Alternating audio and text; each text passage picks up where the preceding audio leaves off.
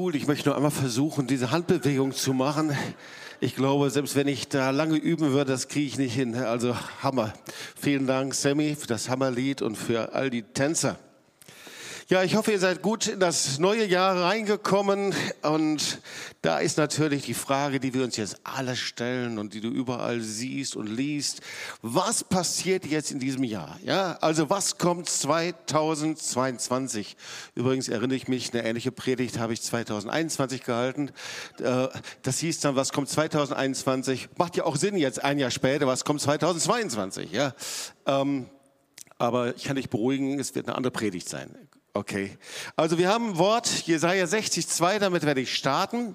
Und ich bereite dich jetzt schon vor. Wir werden uns danach, äh, davor erstmal einige andere Dinge noch anschauen und dann kommen wir zu diesem Wort zurück. Denn siehe, Finsternis bedeckt das Erdreich und dunkel die Völker, aber über dir geht auf der Herr und seine Herrlichkeit erscheint über dir. Aus Jesaja 60, Vers 2. Es ist natürlich wesentlich leichter zurückzuschauen und zu fragen, was ist denn jetzt eigentlich 2021 passiert? Und ich erinnere mich, eine Sache habe ich gesagt, nämlich, dass 2021 das Jahr der Entscheidungen werden wird. Und ich denke, da waren sehr viele Entscheidungen. In Israel wurde eine neue Regierung gebildet. Wir haben ja eine Ampelkoalition bekommen, aber auch ganz viele persönliche Entscheidungen. Und ich sagte dann auch, die Welt wird eine andere sein und nicht wieder zur Normalität vor dem Ausbruch der Pandemie zurückkehren können. Das war auch so einer der Statements. Wir dachten, naja, wenn wir geimpft werden, dann wird es vielleicht so wie früher, aber wir merken, das Ganze hat sich weiterentwickelt und wir sind in einer Zeit, in der wir uns vorbereiten auf das, was an neuen Dingen kommen wird. So zu Beginn des Jahres wählt man dann ein Trendwort und vielleicht erinnert ihr euch, damit habe ich auch meine Predigt begonnen 2021 und ich finde das sehr schön, denn diese Trendworte, die beleuchten einen Veränderungsprozess, in dem wir sind. Und da gibt es ein sehr renommiertes Zukunftsinstitut, ähm, das eben jetzt keine äh, irgendwelche obskuren Vorhersagen macht, sondern versucht wissenschaftlich Dinge zu beobachten, zu erarbeiten. Und ich habe dir wieder einige Begriffe mitgebracht und einige Trendworte, die mir sehr gut gefallen haben. Die sind jetzt noch nicht gewählt, sondern die muss man sich erstmal anschauen und dann irgendwann mal im Laufe des Jahres, da schaut man dann, ob diese Worte passen. Aber sie drücken was aus. Also Wort Nummer eins ist die Boomerangst. Und ich sage dann immer, was das ist. Boomerangst ist die Panik der Babyboomer-Generation, kurz Boomer, vor dem Älterwerden oder als alt erscheinen. Als erster Nachkriegsgeneration standen den Boomern alle Türen offen. Nun droht sie der Zeitgeist einzuholen. Ihre Sichtweise und Werte wirken auf junge Menschen oft verstaubt und nicht mehr zeitgemäß. Sag mal, ups oder Auweia, vielleicht auch gar nicht. Gehen wir schnell zum nächsten Wort. Da steht Cam-Shaming. Cam-Shaming bezeichnet den sozialen Druck, Videokonferenzen die Kamera einzuschalten. Angesichts der neuen Fülle von Online-Meetings sind viele geneigt, lieber einen Snack zu essen, die Spülmaschine auszuräumen, statt ständig vor der Kamera präsent zu sein. Okay, nächste Wort, Corona-Dauerwelle. Die Corona-Dauerwelle beschreibt das wiederkehrende Auf und Ab der pandemischen Infektionszahlen und Lockdowns während der Corona-Krise. Also hat nichts mit unserer Frisur zu tun. Mit der Zeit ist klar geworden, Corona ist kein One-Wave-Wonder, sondern eine Dauerwelle, die gekommen ist, um zu bleiben oder genau um wiederzukommen.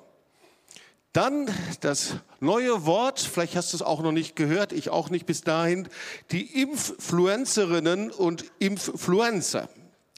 Influencerinnen und Influencer sind einflussreiche Online-Persönlichkeiten, die aus ihren Impferlebnissen Social Media Stories machen, zum Teil inklusive kontinuierlicher Nebenwirkungsberichterstattung. Ja, so noch zwei, dann die Pandemials. Pandemials ist eine Bezeichnung für die Nachfolgegeneration der Millennials und der Generation Z, die besondermaßen geprägt ist von den Maßnahmen während der Corona-Pandemie. Die Pandemials haben gelehrt, mit wieder, haben gelernt, mit wiederkehrenden Viruswellen und Lockdowns umzugehen. Die Verwendung von Desinfektionsmitteln oder regelmäßiges Händewaschen sind für sie so selbstverständlich wie das Zähneputzen. Und dann zum Schluss das Technäpfchen. Technäpfchen sind Fettnäpfchen im technologischen Kontext. 10 Uhr, Joe Fix per Videocall. Ein Kollege redet und redet schon minutenlang. Ohne nachzudenken rutscht einem ein Alter, komm mal zum Punkt raus. Erst als peinliche Stille folgt, realisiert man, dass das Mikrofon nicht ausgestaltet war und das ganze Team den Kommentar gehört hat. Ein typisches Technäpfchen. Kennt ihr solche Technäpfchen auch? Ja? Und irgendwie bei diesen ganzen Trends gibt es eben eine Beobachtung, nämlich, dass die digitale Welt natürlich eine ganz entscheidende Rolle spielt, gar keine Frage. Denn irgendwie in dieser Pandemie wurde eben die ganze digitale Welt sich äh, so wichtig und so entscheidend, dass sie nahezu explodiert ist. Ich weiß nicht, ob du das weißt. Mark Zuckerberg hat das Facebook in Meta umbenannt und dieser Name, der ist auch Programm.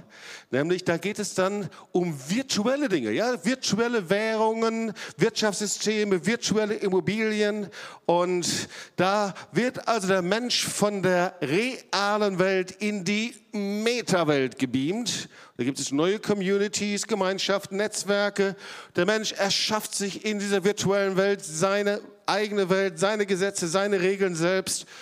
Ja, er schafft sich seine Welt selbst. Und die Gefahr ist natürlich, dass er sich selbst loslöst von der ganzen realen Welt, von seinen sozialen Beziehungen, von seinen Werten.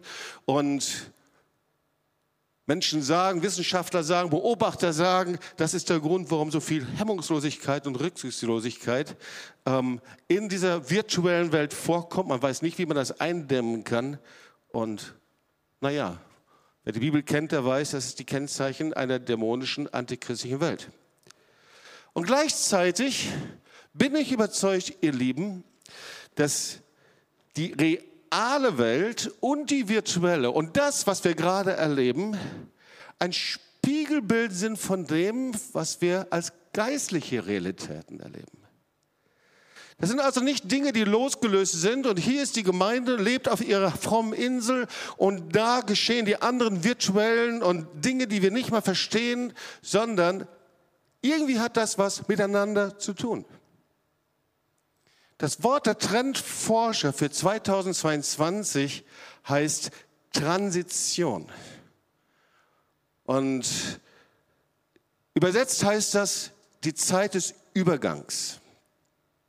Und sie sagen Folgendes. Große Transformationen, Veränderungen geschehen nur durch Transition, nur durch eine Zeit des Übergangs. Und große Veränderungen passieren natürlich immer auch durch Entscheidungen zuallererst. Und wenn wir dann diese Entscheidung fällen, zum Beispiel als Person, Veränderungen bei uns persönlich, Veränderungen in Familie, Ehe, Veränderungen im Arbeitsleben oder wo wir auch immer sind. Aber dann nach diesen Entscheidungen kommt dann eben nicht sofort das Fertigprodukt, sondern es kommt der Übergang. Und wir werden erstaunt sein, wie stark diese Beobachter, diese Beobachtung von Trendforschern durch das biblische Zeugnis gedeckt wird. Wir werden das gleich anschauen. Also, wir schauen uns nochmal an. Es gibt also Entscheidungen, es gibt Übergänge, es gibt Phasen, in denen diese Entscheidungen dann langsam Gestalt annehmen und sie sind zuerst unvollkommen zu sehen, noch nicht sichtbar und erst nach einer Zeit des Übergangs sind sie dann da, 100% da.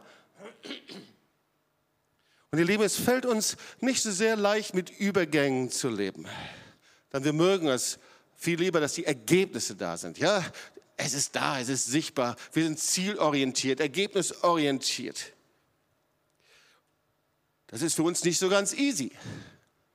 Und manchmal ist es, dass wir mit diesen Übergängen dass wir mit diesen Übergängen nicht so sehr gut umgehen können. Ob das jetzt ein Schulabschluss ist, eigentlich ja was sehr Schönes, aber dann kommt eine neue Zeit. Dann ist die Frage, so, wie sieht es jetzt mit dem Berufsleben aus, im Studium und viele können das kaum aushalten. Oder aber Berufswechsel, eine Zeit des Übergangs und sie wissen nicht, was dann auf sie zukommen wird. Oder aber Beziehungen und Ehe. Und diese ganzen Zeiten, wo eben das Fertige noch nicht da ist, wird oft als sehr unangenehm empfunden. Und ihr Lieben, genauso ist es auch in der Gesellschaft, aber eben auch in der Kirche. Wir sprechen oft von der Reformation der Kirche und das, was passiert ist. Aber die Zeit, in der diese Reformation stattgefunden hat, da gab es einen Übergang, eine Transition. Und die war sehr mühevoll und auch sehr schwierig. Also ein wichtiger Satz, wer mit der Transition, mit dem Übergang eben nicht zufrieden ist, dieser Zeit, in der es eben noch nicht hundertprozentig da ist, wer da innerlich blockiert, wird dann selbst zum Bremsklotz für die Transformation, für das Neue, was Gott eigentlich tun möchte. Und da gibt es ein Kennzeichen für diesen Übergang. Das Kennzeichen sind verschwommene Konturen. Und vielleicht hast du das auch schon mal nachverfolgt, gelesen oder auch selber empfunden, dass es manchmal verwirrend ist, dass die Konturen, die es vor einigen Jahren noch gab, irgendwie nicht mehr gibt. Da sind diese Konturen zum Beispiel zwischen links und rechts im politischen Umfeld. Wie kann man daher noch die Linien ziehen? Oder zwischen, was ist konservativ, was ist christlich, wo sind da die Linien? Oder selbst zwischen Gut, Böse, zwischen der Heiligkeit Gottes im christlichen Leben und dann auf einmal ein Leben, das mehr einem weltlichen Leben entspricht. Verschwommene Konturen das ist ein Kennzeichen von Übergang. Und wenn diese Konturen verschwimmen, dann verschwindet die Orientierung. Ja, das ist ein wichtiger Satz. Verschwommene Konturen bringt eine schwindende Orientierung. Oder umgekehrt gesagt, um uns orientieren zu können, braucht es klare Konturen, Abgrenzung, klare Linien. Das ist wie bei einer Landkarte. Ja? Wenn du unterwegs bist und du hast eine Landkarte und da gibt es keine klaren Linien, keine klaren Abgrenzungen, klare Länder, keine klaren Straßen, wirst du niemals zum Ziel kommen. Und irgendwie haben wir als Kirchen, Gemeinden diese Konturen, diese Abgrenzungen verloren. Es gab vor ein oder zwei Wochen einen Artikel in der Zeit, da steht, und da stand, hört bitte auf mit eurem politischen Predigen. Das war eine Aufforderung an die Kirche. Bitte verkündigt doch das Evangelium. Ohne Grenzen und Konturen kann die Kirche und Gemeinde keine Orientierung geben. Ohne, ohne ein Profil, ohne Begrenzungen und Grenzen, ohne Konturen können wir nicht Salz und nicht Licht sein. Und ihr Lieben, es gibt viele Christen, die diese Zeit des Übergangs, der Transition nicht aushalten können und weil das zu schwierig ist für sie. Viele Menschen weichen aus. Und dann versuchen wir unsere Wünsche, Bedürfnisse, Ziele zu erfüllen. Wir begeben uns auf die Suche. Ganz unterschiedlich in der digitalen Welt, der Geschäftswelt. Wir gehen von einer Gemeinde zu anderen oder wie auch immer. Wir wollen unsere Träume verwirklichen. Und vielleicht gelingt es einigen. Aber bei manchen und anderen ist es so, dass sie in der Zeit des Übergangs ihre geistliche Orientierung verlieren. Und ihr Lieben, das war ein etwas langer Anfahrtsweg, aber wir kommen gleich zu diesem Wort. Wir brauchten diesen Anfahrtsweg, um das Wort aus Jesaja 60, 2 zu verstehen. Vorher möchte ich noch mal einige Punkte zusammenfassen. Ich liebe es, zu Beginn des Jahres immer unterschiedliche prophetische Impulse mir anzuschauen. Ich schaue in Zeitungen oder äh, Internet, Charisma, das amerikanische Magazin, da kommt alles zusammen, was dann so an prophetischen Eindrücken, Impressionen kommt. Und manches ist bewegend, andere Dinge sind, von denen ich sagen würde, nicht neu, wir lesen es im Wort Gottes, aber es gibt eben auch Übereinstimmung. Und diese Übereinstimmung, die finden wir schon seit Jahren. Das ist jetzt etwas, was nicht speziell für das Jahr 2022 ist. Zum Beispiel, wir sind in einer Zeit der Wehen. Diese Zeit sind wie endzeitliche Wehen. Und das heißt, die Erschütterungen werden auf allen Ebenen zunehmen. Das Zweite ist, es wird Zeiten geben, die ein Schrecken, ein Erschrecken auslösen werden. Auch davon lesen wir schon in der Bibel. Das nächste Punkt ist, dass es auch eine Zeit ist der Ermutigung, der der Herr uns ermutigen wird, in der wir erleben, wie Gott seine Hände ausstreckt. Auch das lesen wir in der Bibel. Eine Zeit der endzeitlichen Ernte, eine Zeit der Erweckung, die der Herr vorbereitet. Auch dafür beten wir und das glauben wir. Eine Zeit der übernatürlichen Offenbarung, in der der Herr kommt und wir ihm begegnen können. Und dann entdecke ich ein Wort, das immer wieder kommt in dieser Zeit. Und da wird immer wieder einheitlich auf die Bedeutung von Jesaja 60 hingewiesen. Es ist die Zeit, in der das Licht in die Finsternis hineinscheint. Und da sind wir jetzt bei unserem Wort.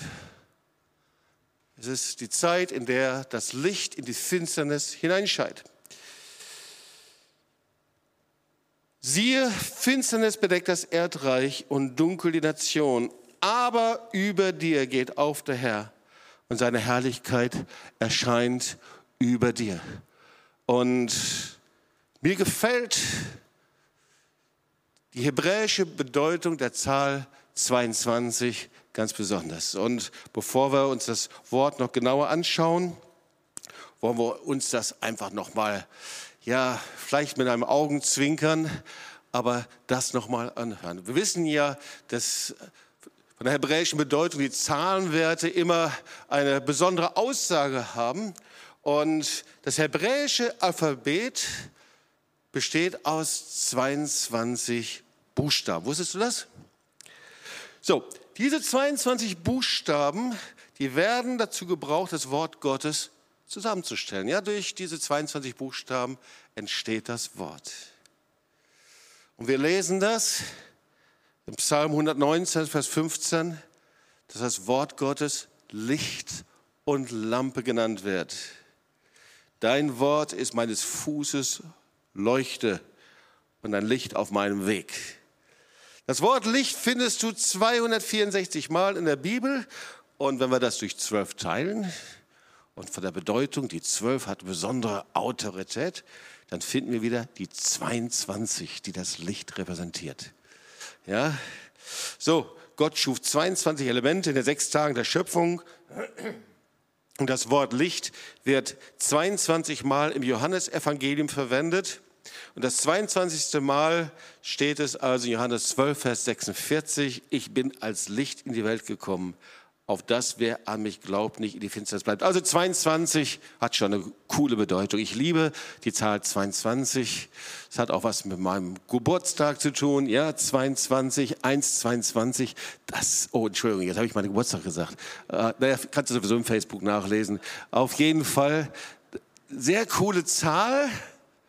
Und ja, also viele sagen, es hat die Bedeutung eigentlich von Licht. Dieses Licht Gottes hat eine besondere Bedeutung.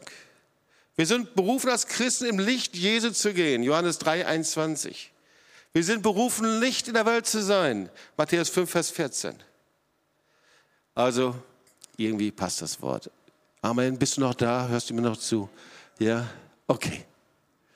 Also, Dunkle Wolken bedecken die Erde und alle Völker leben in tiefer Nacht.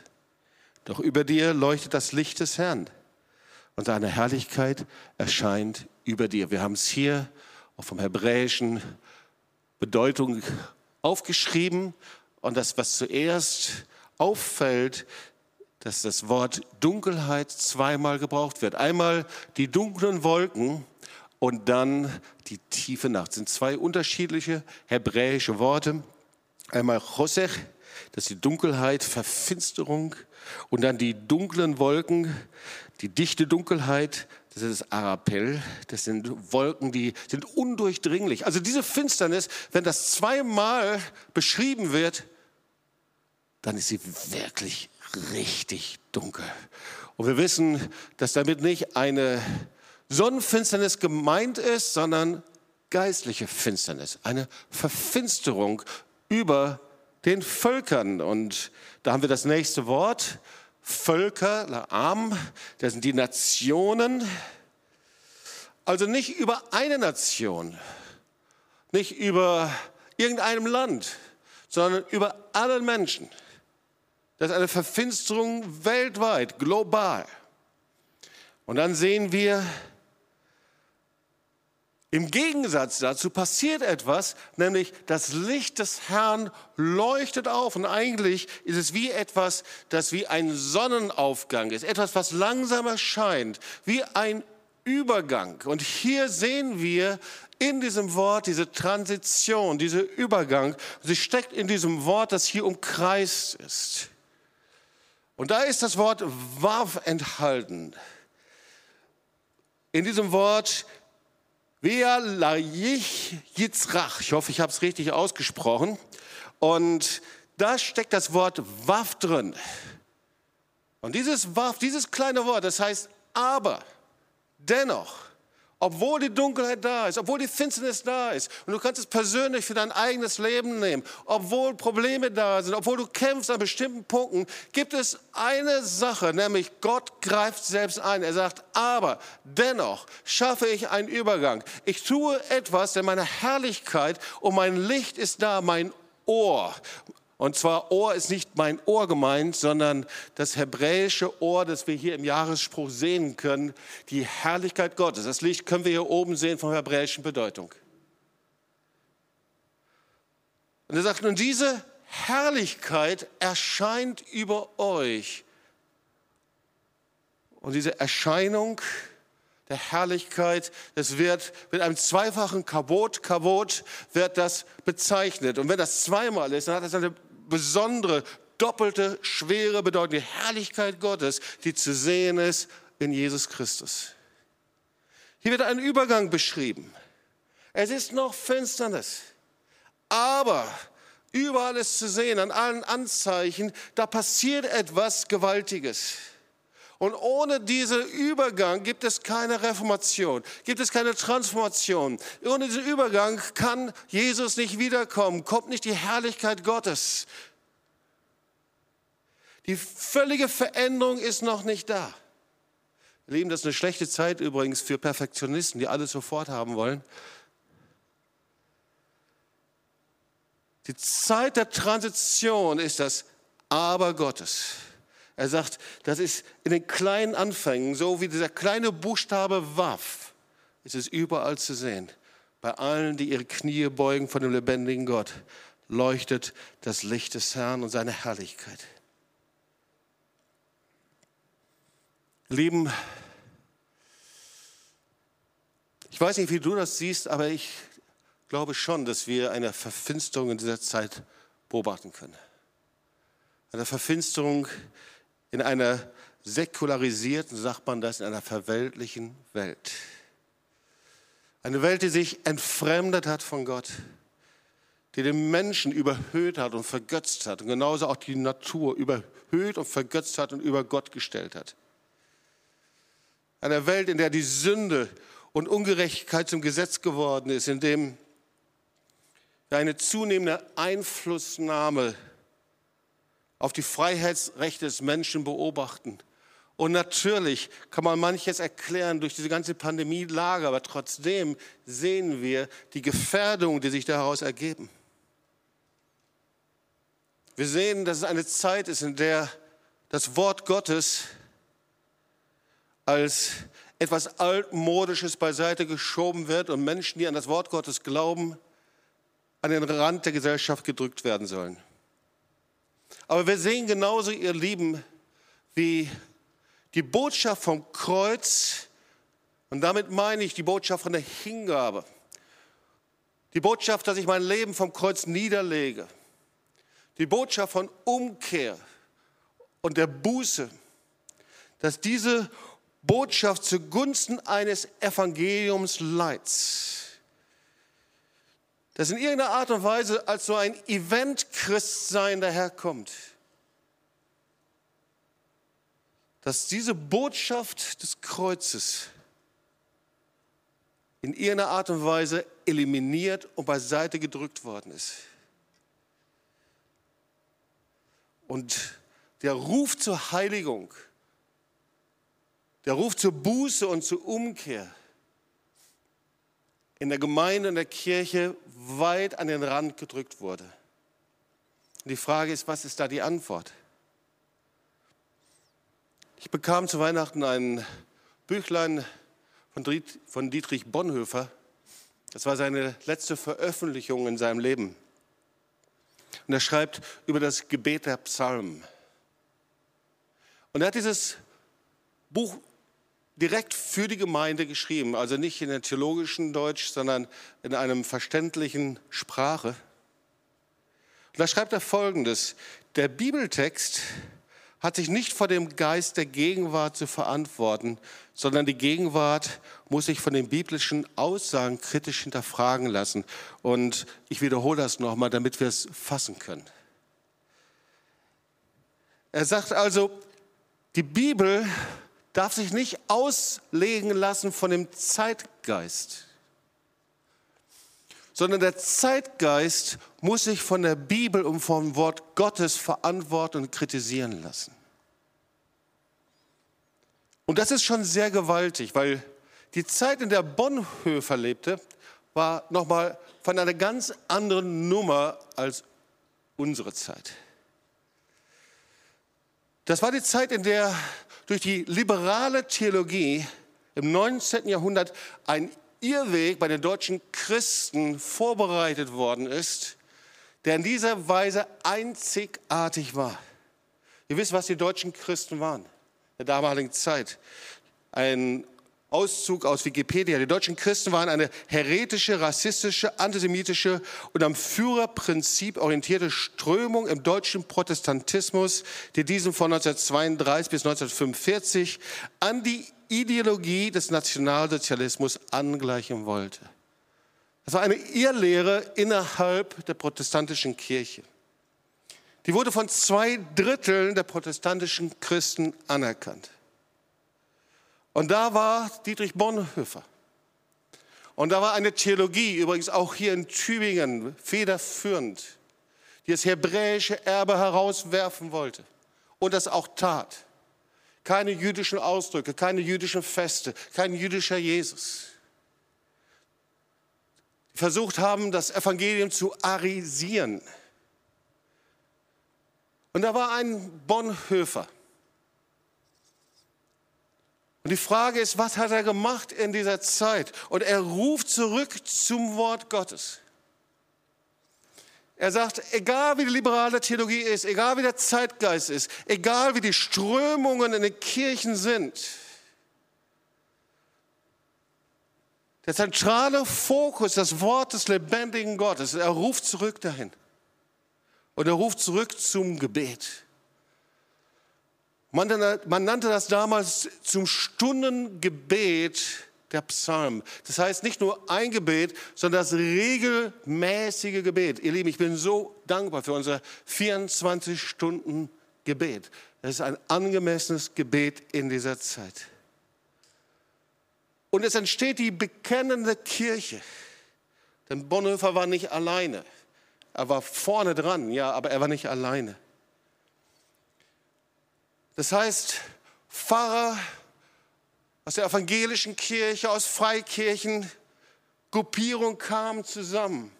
Wir sagten, wir wollen das Banner erheben, wir wollen, dass das Wort Gottes verkündigt wird. Wir wollen, dass im Gottesdienst wirklich Gott geehrt wird. Wir wollen, dass das Wort Gottes wieder entdeckt wird. Wir wollen so leben, wie das Wort Gottes es sagt. Und ihr Lieben, ich bin davon überzeugt, dass sowas wieder neu entstehen wird in dieser Zeit. Vielleicht in anderer Form, ich weiß nicht wie, aber mit dem gleichen Zentrum. Die Frage ist, wie können wir heute leben? Und zum Schluss der Predigt möchte ich dir sieben Wege zeigen, wie du dein geistliches Immunsystem in dieser Zeit stärken kannst. Bist du einverstanden? So, der erste Punkt ist das Zeugnis. Und damit meine ich Folgendes. Jeder von uns hat eine Geschichte mit Gott. Eine Geschichte, in der du die Wunder Gottes erlebt hast. Eine Geschichte, an die du dich erinnern kannst, wo du dem Herrn danken kannst. Und ihr Lieben, wir sind so geprägt in der heutigen Zeit von negativen Statements und negativen Sichtweisen. Und der erste Punkt, unser geistliches Immunsystem zu stärken, ist, nimm dein Zeugnis und erzähle von den Wundern Gottes in deinem Leben passiert sind. Der zweite Weg, dein Immunsystem zu stärken, ist gemeinsames Leben. Wissenschaftler, Therapeuten, Ärzte sagen, dass unsere innere und äußere Gesundheit davon abhängt, dass wir gesunde Beziehungen haben. Und gelebte, gesunde Beziehungen können nur durch Vergebung und Versöhnung wirklich real werden. Und deswegen gemeinsames Leben, das heißt, in der Gemeinde zusammenzukommen, um dort mit dem Vorzeichen des Kreuzes zusammen zu sein. Und auch dort gibt es ein bewegendes Buch von Dietrich Bonhoeffer über gemeinsames Leben, was es heißt, unter dem Vorzeichen des Kreuzes gemeinsam als Gemeinde, als Gemeinschaft, als Werk unterwegs zu sein. Es kostet einen Preis. Und so oft weichen wir aus von diesem Preis. Aber das Wort Gottes ist sehr eindeutig. Wenn wir das Vater unser beten, dann wissen wir, dass Beziehung, Gemeinschaft, so wie es Gott meint, das Wort Gottes meint, nur unter dem Vorzeichen der Versöhnung und Gnade gelebt werden können. Der dritte Punkt ist dem sehr nahe, das ist Frieden. Wir sind so oft unterwegs und tun die richtigen Dinge, aber eigentlich haben wir den Frieden, der höher ist als alle Vernunft mit Gott, durch das Blut Jesu, durch seine Gnade, durch seine Vergebung nicht gefunden. Dieser innere Frieden ist das Kennzeichen der Erlösung. Und so oft haben wir diesen Frieden nicht mit uns selbst gemacht, den Frieden nicht mit unserer Vergangenheit, nicht den Frieden mit dem, was wir erlebt haben, nicht den Frieden mit unserem Versagen. Aber Jesus ist der Friedefürst. Und wenn er in dein Herz kommt, in unser Herz kommt, dann ist das Erste, was er gibt, dass er innere Kämpfe und Unfrieden verwandelt in einen Frieden mit Gott. Auf diesen Frieden sollten wir sehr gut aufpassen. Wir können ihn verlieren. Und immer da, wo wir diesen Frieden verlieren, ist das als Kennzeichen, dass wir zurückrennen zum Kreuz Jesu, direkt zu ihm hin und fragen, Herr, warum habe ich ihn verloren? Bitte gebe mir neu. Und der Herr wird sofort antworten. Der vierte Punkt, wie du dein geistliches Immunsystem stärken kannst, ist das Leben in einem geistlichen Lebensstil.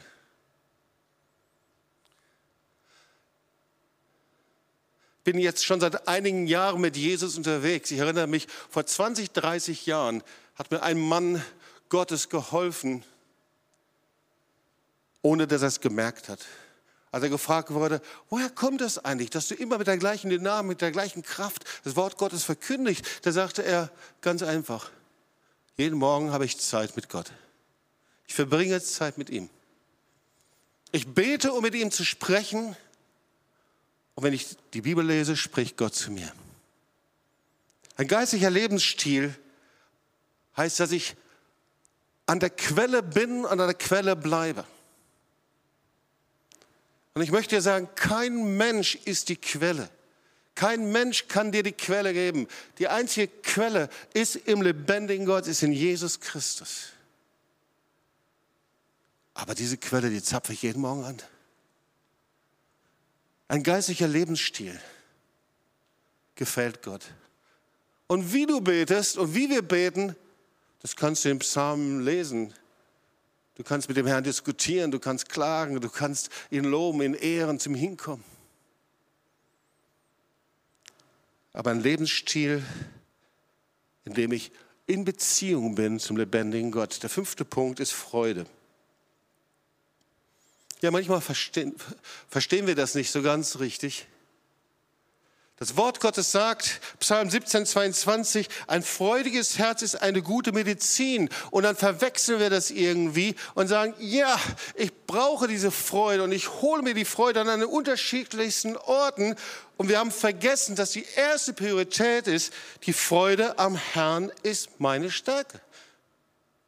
Das heißt, wenn ich diese Freude nicht in Jesus habe, nicht am lebendigen Gott, die Freude nicht an seiner Gemeinschaft, in der Anbetung, in der Gemeinschaft mit ihm, dann suche ich meine Freude eben überall.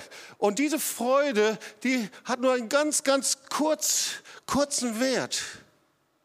Ich hole es mir hier und dort. Und dann werde ich zum Sklaven, weil ich brauche immer wieder den nächsten Kick der Freude. Er ist die Quelle der Freude. Und wie er uns beschenkt, da kann er dir alles andere geben. Aber diese Freude ist ein starkes Mittel für dein geistliches Immunsystem. Der sechste Punkt ist Freiheit in Jesus Christus. Auch da verwechseln wir manchmal was, dass wir denken, die Freiheit, das wäre eine Freiheit von Jesus Christus. Nein, es ist die Freiheit von der Welt, in Jesus Christus zu sein. Es ist die Freiheit, ihm zu dienen aus Liebe, uns ihm hinzugeben aus der Liebe und in ihm unsere Stärke zu haben. Weißt du? Diese Freiheit, Jesus zu dienen und unser Leben ihm hinzugeben. Auch diese Freiheit müssen wir sehr gut bewachen und bewahren, weil so viele andere Stimmen sagen, hey, tu das nicht, lass es sein. Da sind so viele andere, die etwas von dir möchten. Aber aus unserer Hingabe an Jesus haben wir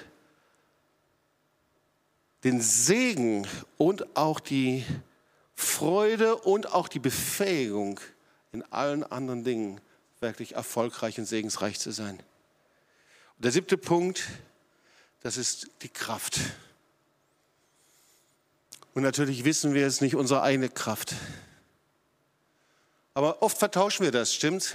Dann versuchen wir es und wir wollen es wirklich für Gott, wir wollen unsere Kraft für Gott einsetzen. Und wir wissen, das geht nur eine kurze Zeit gut. Denn es geschieht nicht durch Heer oder Kraft, spricht der Herr, sondern durch meinen Geist. Es ist die Kraft des Heiligen Geistes. Es ist der Heilige Geist in mir, die Salbung des Heiligen Geistes in mir, die Kraft, die hindurchströmt von der Quelle des Lebens, die für andere wieder zur Quelle wird.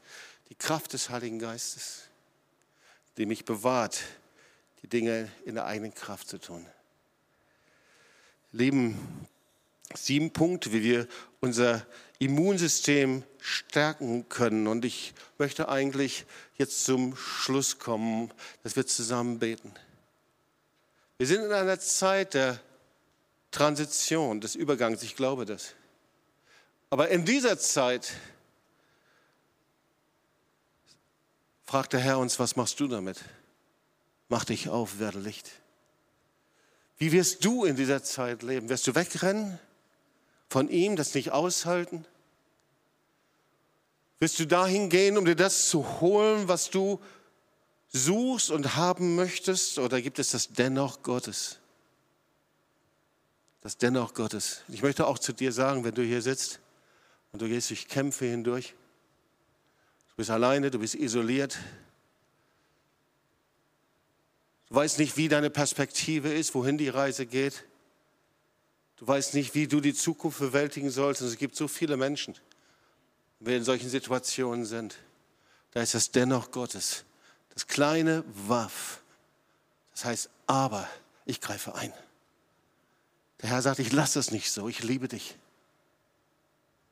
Weißt du, was auch eine Zeit des Übergangs ist? Das ist die Zeit des Kindschaft, der Kindschaft. Kinder wachsen, werden reifer und werden zu Erwachsenen. Und deswegen fängt alles Christsein nur damit an, dass wir zu Kinder Gottes werden. Weil die Perspektive Gottes für uns ist, wir können einfach so anfangen, wie wir sind. Wir werden wie neugeborene Kinder abhängig von ihm. Du musst nicht warten, bis du heilig wirst, bis du angenommen wirst, bis du was Besonderes bist, bis du irgendwie etwas leisten kannst. Nein, wir sind einfach berufen, Kinder Gottes zu sein. Sie sagen, aber lieber Vater. Und hast du schon mal ein Kind gesehen, das sich selbst betrachtet und sagt, naja, ist ja alles nur Übergang? Ganz sicher nicht. Ein Kind genießt die Zeit, in der es ist, wenn es weiß, dass es geliebt ist vom himmlischen Vater. Und ich möchte sagen, du bist geliebt vom himmlischen Vater. Komm, lass uns aufstehen und wir wollen zusammen beten.